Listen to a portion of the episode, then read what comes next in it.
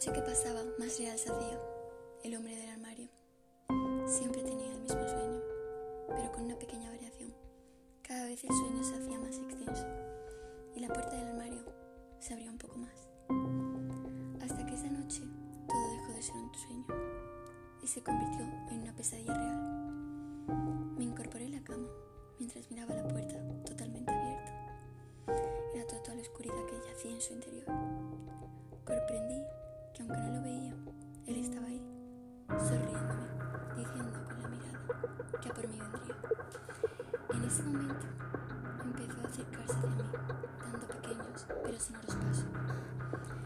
Mis ganas de escapar aumentaron, pero no podía. Estaba totalmente paralizada.